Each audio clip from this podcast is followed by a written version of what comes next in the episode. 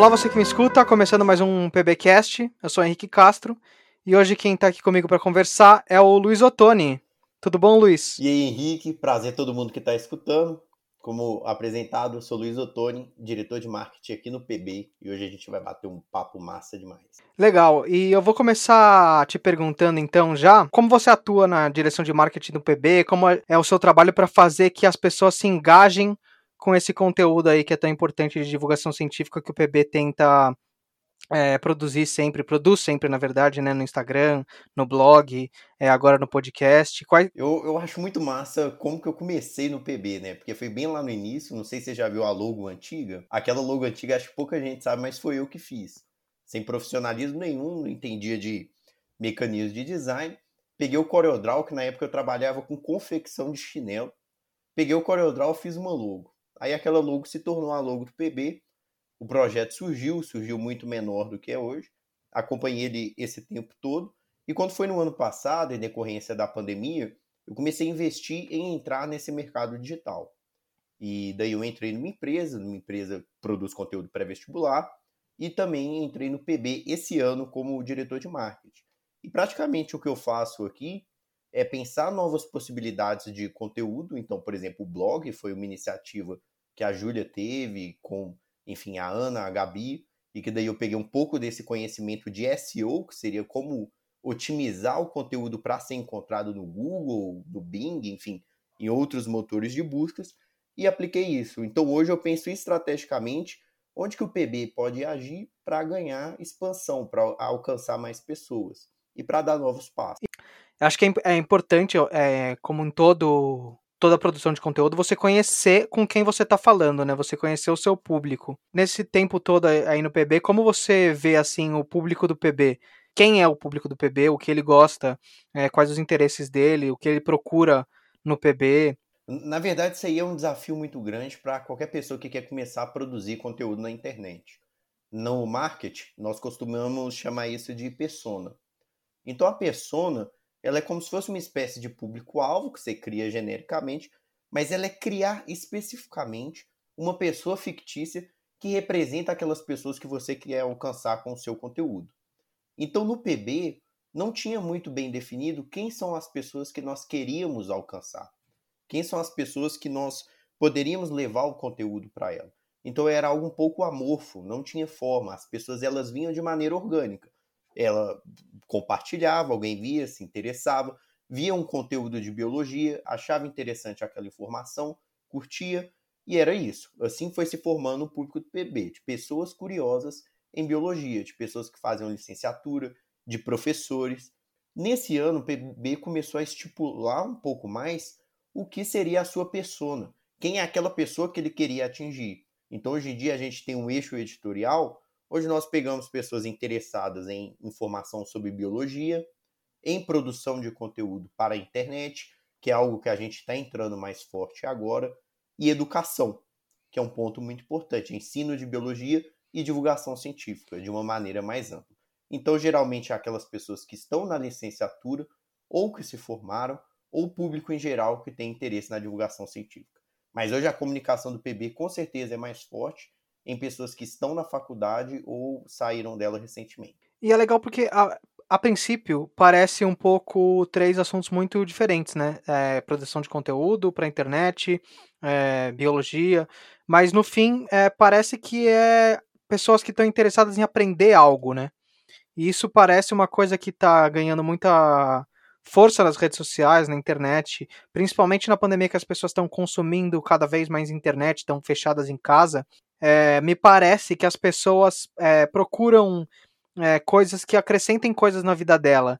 Não tá mais naquele negócio de rede social, é pra você ficar rodando feed com a cabeça na lua, sabe? Não sei, faz, faz sentido isso que eu tô. que eu tô arquitetando aqui pensando? Eu acho que aqui você toca num dos pontos mais importantes da produção de conteúdo da internet. E o pessoal que está assistindo, eu já peço desculpa que eu não sou da biologia, então provavelmente vai um monte de imprecisão evolutiva aqui.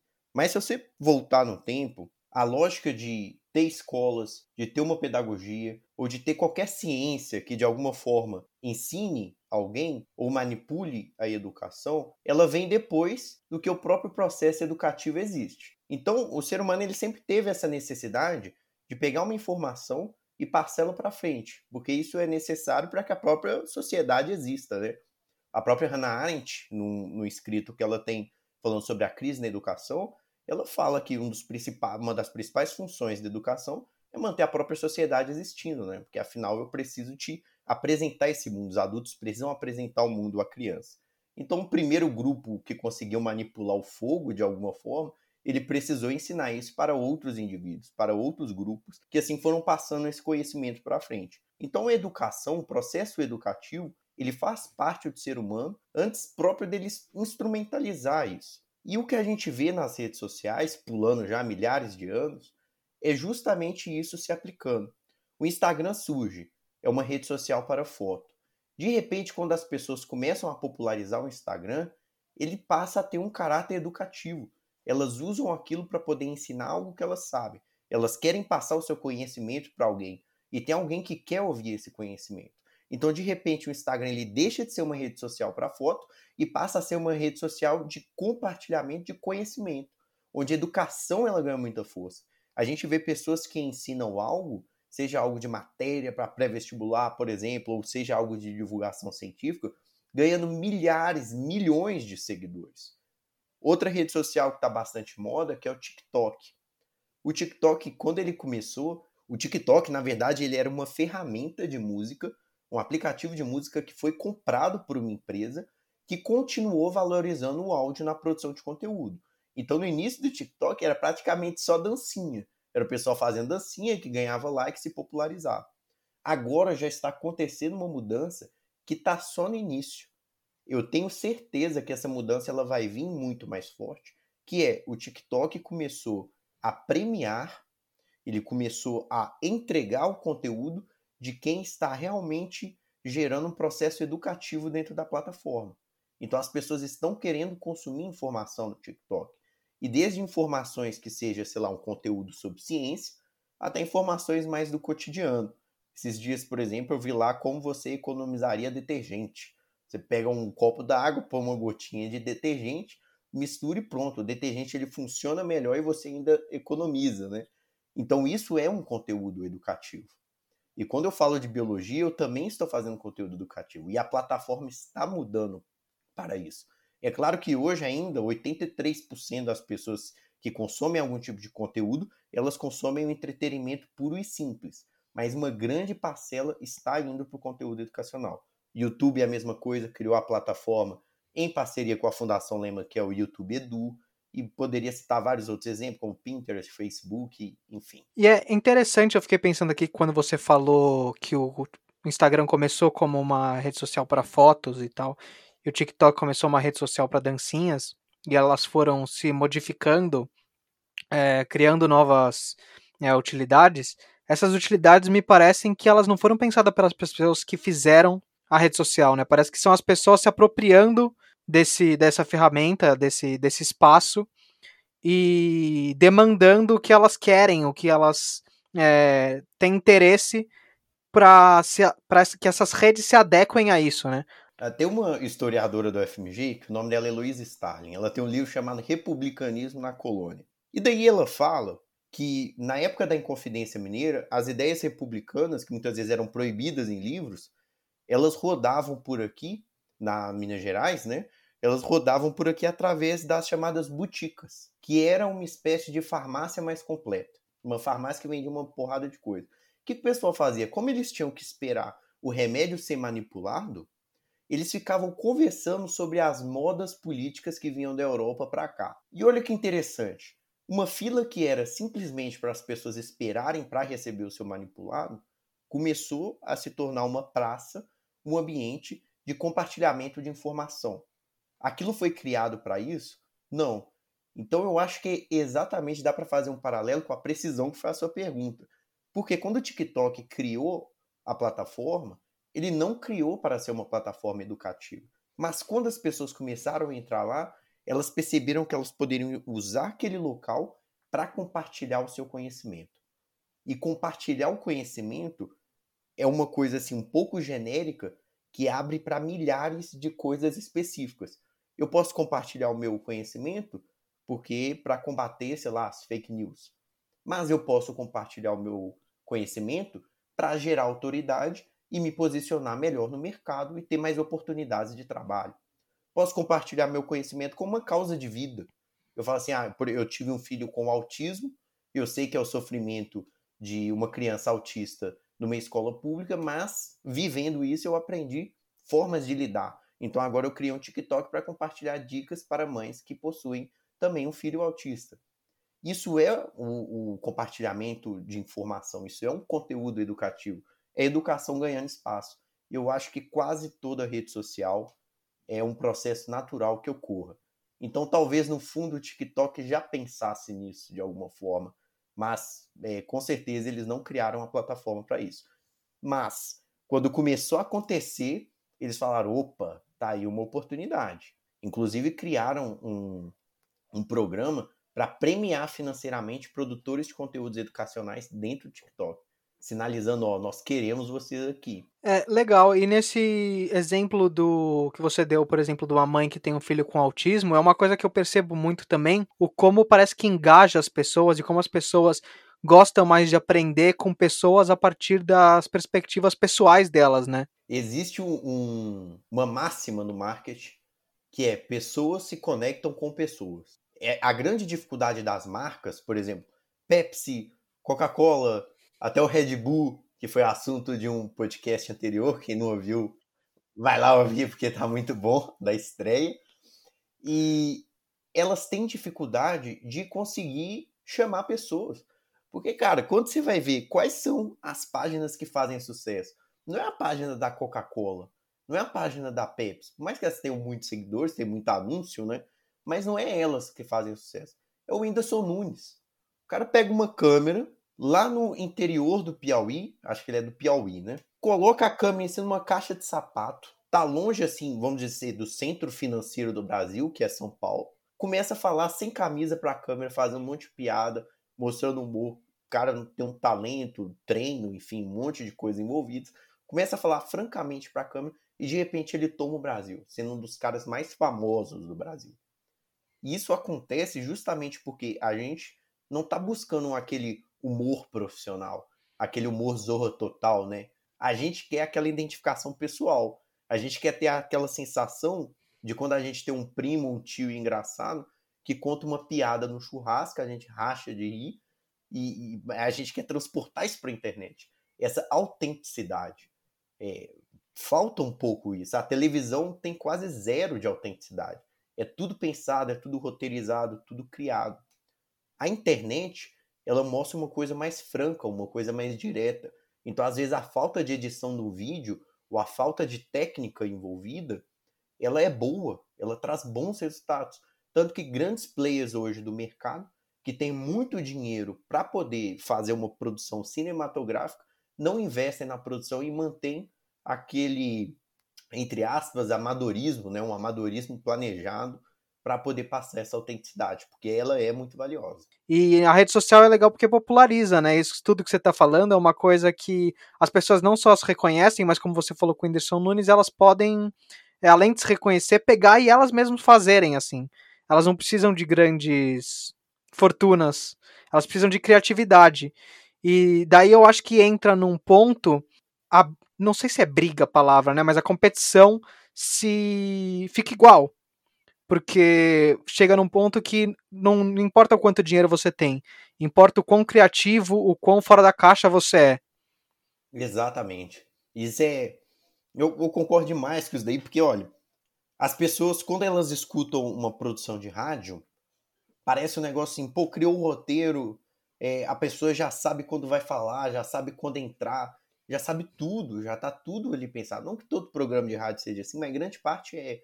Agora, quando a gente tá batendo esse papo aqui, tá gravando um podcast, eu não sei o que você vai falar do que eu vou falar daqui a 30 segundos. Não sei qual vai ser a sua reação. O que acontece é que as coisas elas são imprevisíveis, são inusitadas, porque a vida é inusitada. Então, uma conversa que a gente está tendo aqui, ela é totalmente autêntica.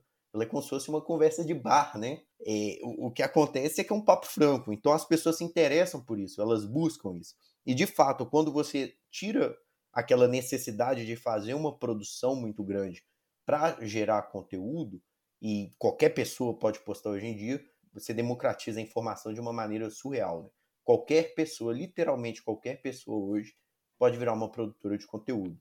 Porque celulares que custam 300, 400, 500 reais possuem uma câmera muito superior a uma câmera de 1.500, dois mil reais, sei lá, dos anos 2000, né? É, e é claro que você tem uma vantagem, né? Pô, o cara tem um J7, o outro tem um iPhone 11, o conteúdo produzido pelo iPhone 11, ele tende a ter uma vantagem. Não é que é, é, essa vantagem ela deixa de existir. Essa vantagem ela só é de alguma maneira diminuída. Ela fica uma coisa mais equiparada. E aí entra um ponto interessante do marketing que é nem toda produção de conteúdo na internet ela é entregue de maneira gratuita. Então a gente faz uma separação que é aquilo que seria o marketing, a produção de conteúdo orgânica e a produção de conteúdo paga. Então, se eu vejo lá um viral na internet, sei lá, tem alguém caindo da bicicleta, um bebê rindo, eu acho aquilo sensacional, baixo e compartilho no WhatsApp ou envio para alguém no aviãozinho do Instagram. Isso seria um compartilhamento orgânico, aquilo que não é pago, aquilo que é natural. Agora, existe a possibilidade de eu ir nas ferramentas de anúncio dessas plataformas e pagar para que o meu conteúdo seja distribuído.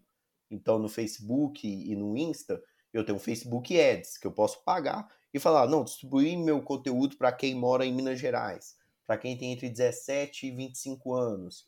É, enfim, coloco as características que eu quero e daí a lógica muda, que não, não é as pessoas que vão compartilhar, mas eu que vou entregar aquilo para as pessoas. Tem o Pinterest Ads, tem o YouTube Ads, o, o Google Ads, e isso tudo é utilizado para que as grandes empresas ou quem tem dinheiro consiga alcançar mais pessoas. Só que mesmo quando isso começa a acontecer, e de fato é uma vantagem ter dinheiro na internet, é muito bom. É muito bom, já tive a experiência de trabalhar nessas duas situações, tendo dinheiro para campanha e não tendo dinheiro para campanha. E eu te falo que trabalhar tendo dinheiro para campanha é mil vezes melhor e as coisas funcionam muito mais. Só que mesmo assim não é tão decisivo quanto antigamente. Porque antigamente, cara, pra você comprar uma, um horário na Globo, 15 minutos, 15 minutos não, 15 segundos, é, no intervalo da novela das oito, era uma fortuna. Era só multinacional que comprava, era só empresa muito grande. Não existia essa possibilidade de empresas menores comprar. Hoje, com 100 reais, eu consigo anunciar no Google. Então, mesmo que o dinheiro seja uma vantagem, ele não se tornou uma vantagem tão sufocante quanto antes. E além do mais, essa geração que está vindo, cara, é um negócio muito doido. Que eles parece que têm registrado na mente onde que os anúncios vêm, o que é anúncio e o que não é. Então, por exemplo, entrou lá no YouTube, aqueles cinco primeiros segundos, o cara nem tá vendo o que tá passando, ele só tá esperando para pular. Aí o, o anúncio perde um pouco de resultado o bannerzinho do lado do blog, o cara não vai clicar naquilo, porque ele sabe que é anúncio. Ele começa a identificar o que é anúncio. Está passando os posts no, no feed. Ele vê uma linguagem de anúncio, percebe que aquele post é um anúncio, ele só pula, não clica e vai para o próximo post, que é o conteúdo orgânico. As pessoas começam a filtrar e fugir das propagandas. Isso é muito massa. Né? Isso é legal, mas eu, é, eu fico pensando que isso pode virar meio que uma guerra, você não acha? Assim, porque pro Facebook, pro Instagram, pro Google, quem quer que seja, o interessante é que as pessoas cliquem no anúncio. Se as pessoas começam a reconhecer e evitar o anúncio, é, eu imagino que eles vão tentar alguma saída para isso. Tentar forçar essas pessoas a clicarem nos anúncios. E não sei, não sei se eu tô viajando aqui, mas você não acha que pode virar é, tipo uma guerra assim entre as pessoas que tentam fazer conteúdo orgânico e as, o, enfim, as plataformas que controlam é, o, o, conteúdo que está circulando lá, sendo que elas estão interessadas no, no conteúdo pago? É, essa pergunta é interessante demais, né? porque de fato já é uma guerra. Hoje os anúncios, a informação, ela funciona a partir de leilão. Então, por exemplo, você compra uma determinada audiência, dependendo para o público que você quer atingir, ou se for o caso do Google, a palavra que você quer ranquear, o preço muda. Dependendo da quantidade de pessoas que você quer atingir, o preço por pessoa vai mudar também. Isso tudo varia porque é uma intensa zona de combate. onde as pessoas estão, as empresas estão disputando para poder comprar sua atenção. De fato já é assim.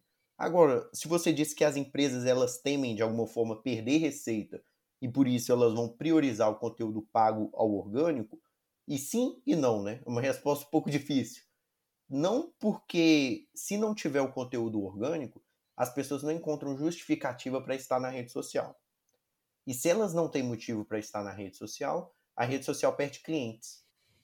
Viram classificados, né? É. Dessa como vira um deserto. Quem quer anunciar no deserto, né? Então, se o TikTok não encher de pessoa fazendo dancinha, produzindo informação, e aqui eu não diminuindo dancinha, não. Dancinha é bom, faz dancinha aí, produz informação, produz todo tipo de conteúdo, que o TikTok quer que você gaste tempo na rede social dele. Se ele não tem pessoas que fazem isso, ele não tem audiência para poder vender um anúncio. Porque o que ele quer fazer é o seguinte: é, olha, Coca-Cola, você quer vender Coca-Cola, né? Não, quero vender um refrigerante, beleza. Aqui na minha plataforma tem um mar de gente. Entre essas pessoas tem muita gente que bebe refri pra caramba. Então faz sentido para você anunciar aqui. Você vai querer pagar por isso. E ela fala, vou querer. Vai e paga.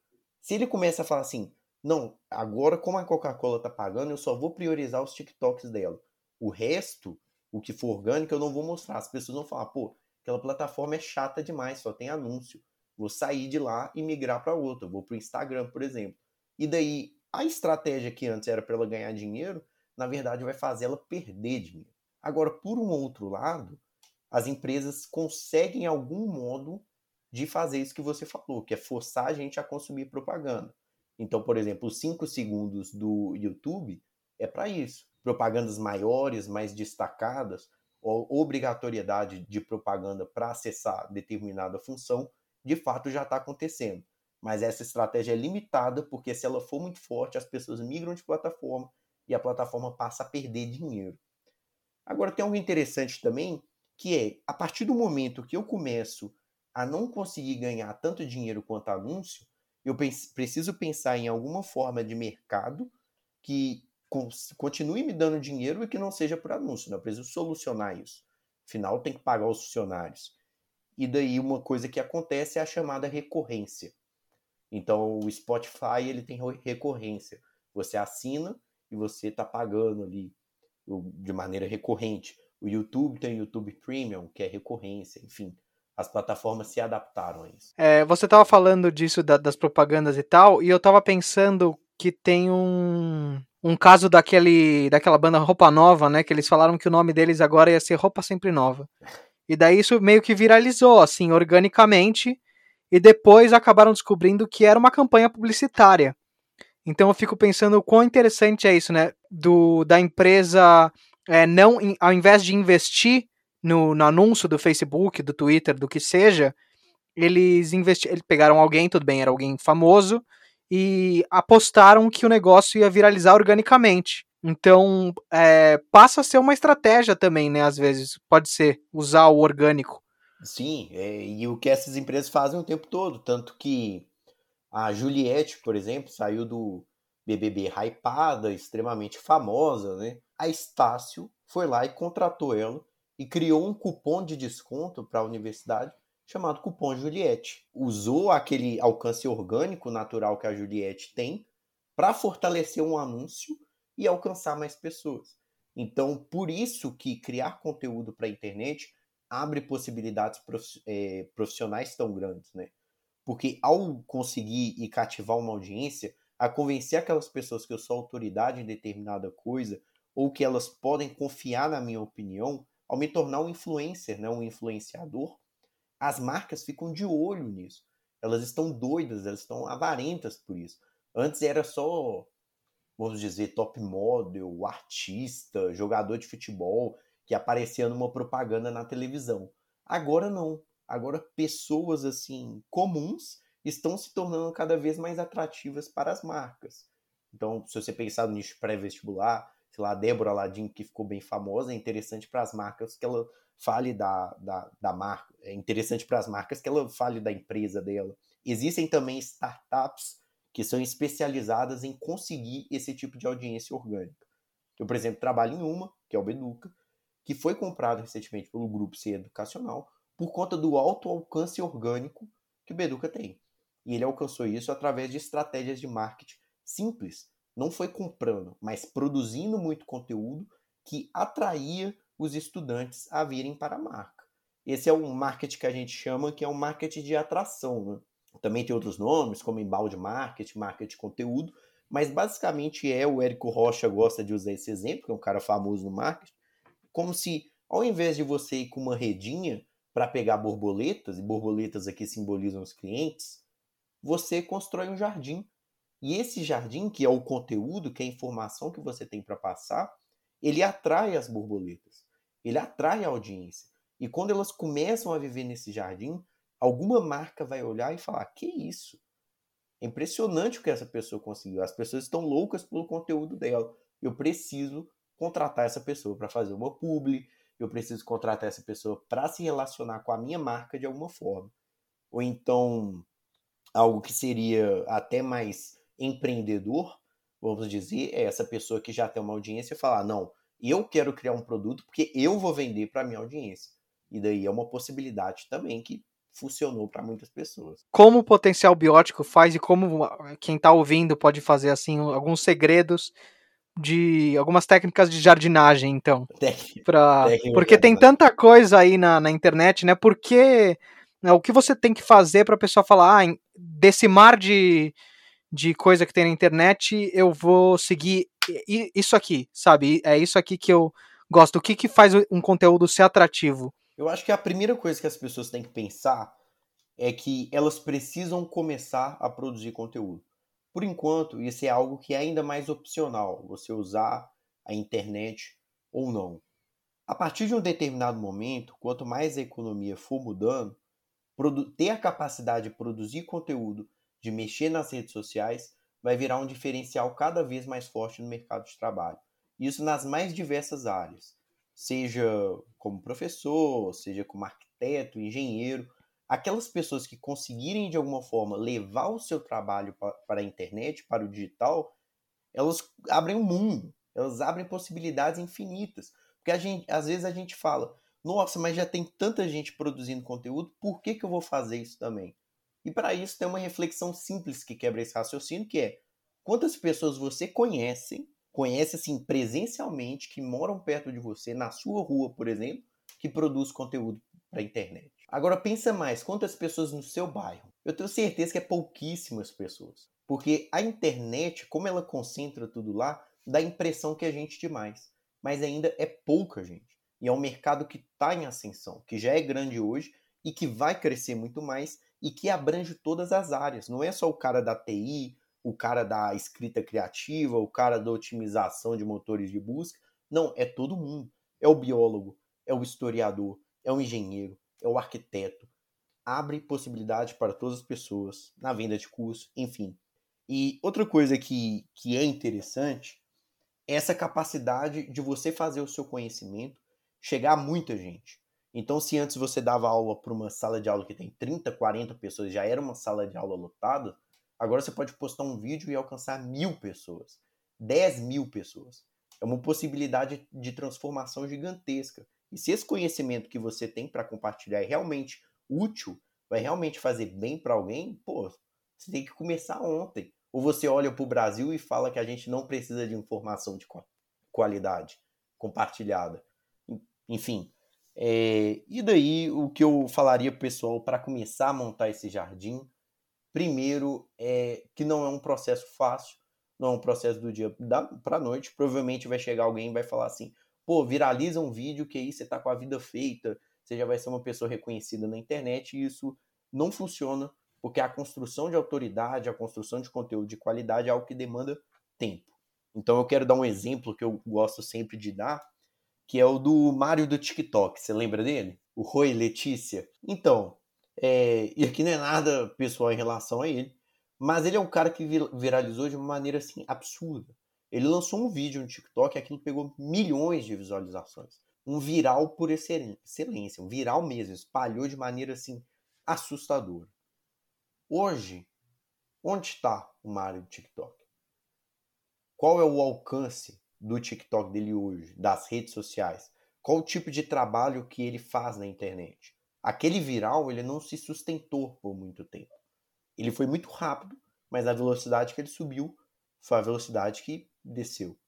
Existe um outro cara que provavelmente é conhecido das pessoas que estão ouvindo a gente, não sei se você conhece, que é o Seiichi Arata, já ouviu falar? Não. Mas ele é basicamente um cara que fala sobre desenvolvimento pessoal, sobre gestão de tempo e que dá dicas na internet. Ele está na internet há muito tempo. E ele produz conteúdo com bastante constância. E essa é uma palavra interessante. Constância, porque grande parte das pessoas começam e param. E ele fica lá martelando, constantemente produzindo conteúdo. E um exemplo de que ele não é tão famoso é que você não conhece ele. Provavelmente tem muita gente que está escutando que também não conhece. Então ele é um cara que não viralizou. Quando você fala assim, ah, você conhece o Mário do Roy Letícia? Conheço. Mas e o Seitará? Não conheço. Mas é um cara que hoje consegue viver tranquilamente do que ele ganha na internet, porque quando se fala de desenvolvimento pessoal, muitas pessoas, não todas, mas muitas pessoas lembram dele e confiam nele. E por ser esse tipo de pessoa, ele se torna então um influenciador. Por ter agregado positivamente na vida de muitas pessoas e ter aquilo que a gente chama de aprovação social, uma porrada de relato que fala: ele realmente me ajudou, ele me fez mudar de vida, ele começa a ganhar autoridade. E com essa autoridade, é, a internet abre possibilidades gigantescas. Então, para quem quer começar a produzir conteúdo na internet, precisa entender que não vai ser da noite para o dia, precisa entender que precisa de muita constância, de produzir sempre, e que a coisa vai demorar, que às vezes vai ser frustrante, algo que você acha que não vai trazer nenhum resultado, traz muito, e algo que você acha, não, eu tenho certeza que isso vai dar resultado demais, não dá resultado nenhum. Você não pode se perder nas chamadas métricas de vaidade. Então eu não posso falar quantos likes eu tenho, quantas curtidas eu tenho, quantos compartilhamentos. Isso é vaidade, porque às vezes eu acho legal. Uma vez eu postei um TikTok lá do meu pessoal, né? Aí deu 400 pessoas. Eu falei, nossa, 400 pessoas. Que isso aqui? Isso aí encheria um auditório. Aí chegou um cara e comentou lá: Nossa, como que um conteúdo desse flopa? Tipo assim, flopado, flopadíssimo. Ou seja, não tem ninguém. As pessoas pegam 400 pessoas, que é gente pra caramba, e trata como se não fosse ninguém. Então você tem que entender que não se trata de número, se trata de pessoas e que a métrica que deve orientar o seu conteúdo não é a capacidade dele viralizar, like compartilhamento, mas é a capacidade dele transformar e impactar a vida das pessoas. Então o PB, o potencial biótico, ele sempre se moveu e continua se movendo pelo feedback que ele recebe das pessoas que escutam aqui o podcast, das pessoas que leem o blog, das pessoas que respondem no Instagram.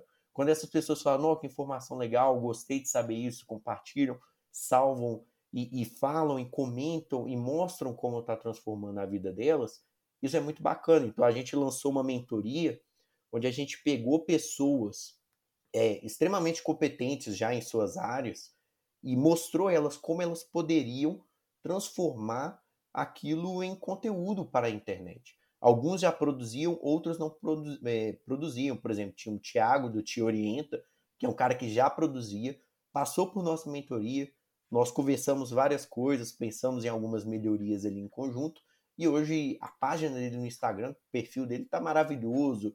A Giz, que nem tinha uma página, criou uma página. O Otone Educação, que é um cursinho pré-vestibular.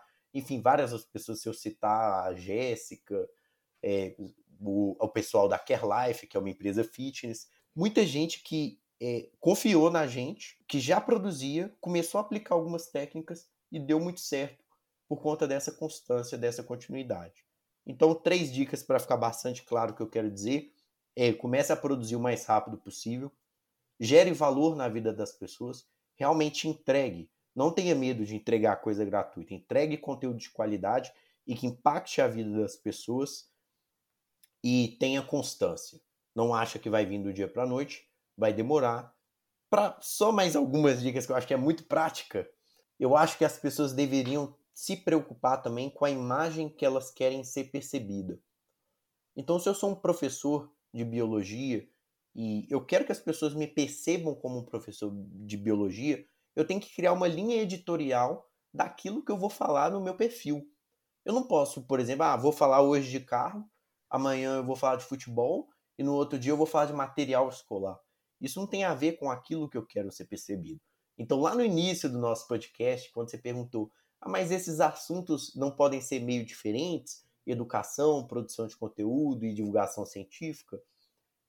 são diferentes, mas eles fazem parte de um conceito que a gente usa, que é a linha editorial. A linha editorial a gente define três temas, sendo um dos temas o principal, os outros periféricos, mas ainda assim importantes, e a gente tenta manter todo esse conteúdo dentro desses três temas. E mesmo que eles, eles são diferentes, em algum momento eles conversam e as pessoas conseguem perceber a sua página dentro daquela linha editorial e nunca saindo dela. Então, provavelmente, você nunca vai entrar no PB e ter a foto de um Mustang boladão falando o que, que ele é melhor que um Camaro. Isso você não vai encontrar lá. Agora, tem a chance de você ver um boto cor-de-rosa e falar como dar uma aula de boto cor-de-rosa para a quinta série, porque eu junto biologia e educação. Ô Tony, foi muito legal conversar com você. Muito legal te ter aqui no, no, episódio de hoje. Cara, eu gostei demais desse papo. Gravar um podcast é uma experiência absurdamente boa, que mostra como a produção de conteúdo para a internet autêntica, esse bate-papo, é... só tem a crescer, né? Eu agradeço demais por ter participado, agradeço o convite. Acho que o pessoal que ouviu, espero que vocês gostem. Deixem os comentários e estou sempre à disposição para se quiser marcar um próximo. Vamos marcar sim, quero ter você de novo aqui.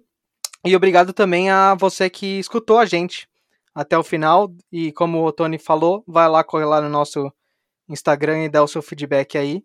E semana que vem, mais um episódio. Tchau, tchau, pessoal. E lembre-se, estamos ansiosos para ver o seu conhecimento sendo compartilhado na internet.